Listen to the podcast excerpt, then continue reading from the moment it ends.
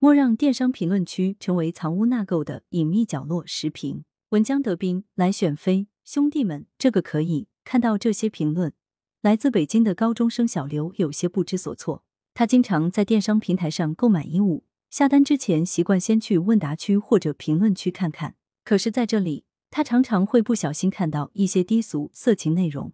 记者近日调查发现，部分售卖女性内衣的商品问答区和高赞买家秀下。存在贩卖色情内容的现象。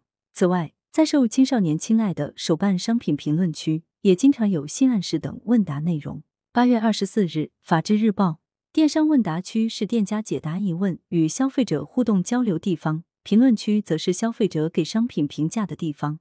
本意是将话语权让渡给消费者，给商品一个合理公平的评价，从而增加消费者的博弈力量，倒逼店家提升商品和服务质量。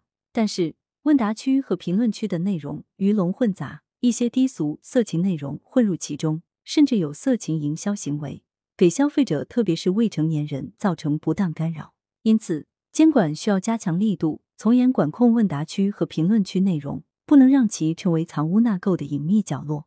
此前就有媒体曝光过，部分电商平台、二手平台的商品评论区里存在大量的低俗言论，主要集中在女性衣物、鞋子、化妆品等品类。若卖家贴出美女试穿试用的照片，则更容易吸引用户发表恶意低俗评论。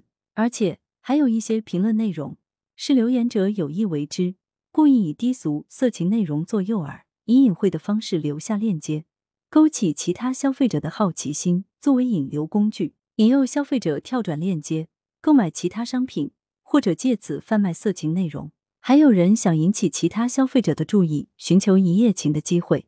而无论留言者的初衷是啥，都是违规行为，应依法予以清理，并对留言者施以惩戒。按照电商法与互联网管理规定，网友在发布网络言论时，需要遵守法律规定，不得故意散播黄暴、赌毒等不良内容。收到低俗信息的卖家，除了向平台投诉外，还可依据侵权责任法等法律规定提起民事诉讼。要求不当言论者承担停止侵害、消除影响、赔礼道歉、赔偿损失的责任。同时，平台在接受消费者举报后，需对色情、低俗评论进行主动管控，删除相关不良内容。对于恶意犯案者，平台需采取措施加重处置，可通过各类算法对色情、低俗信息进行监控。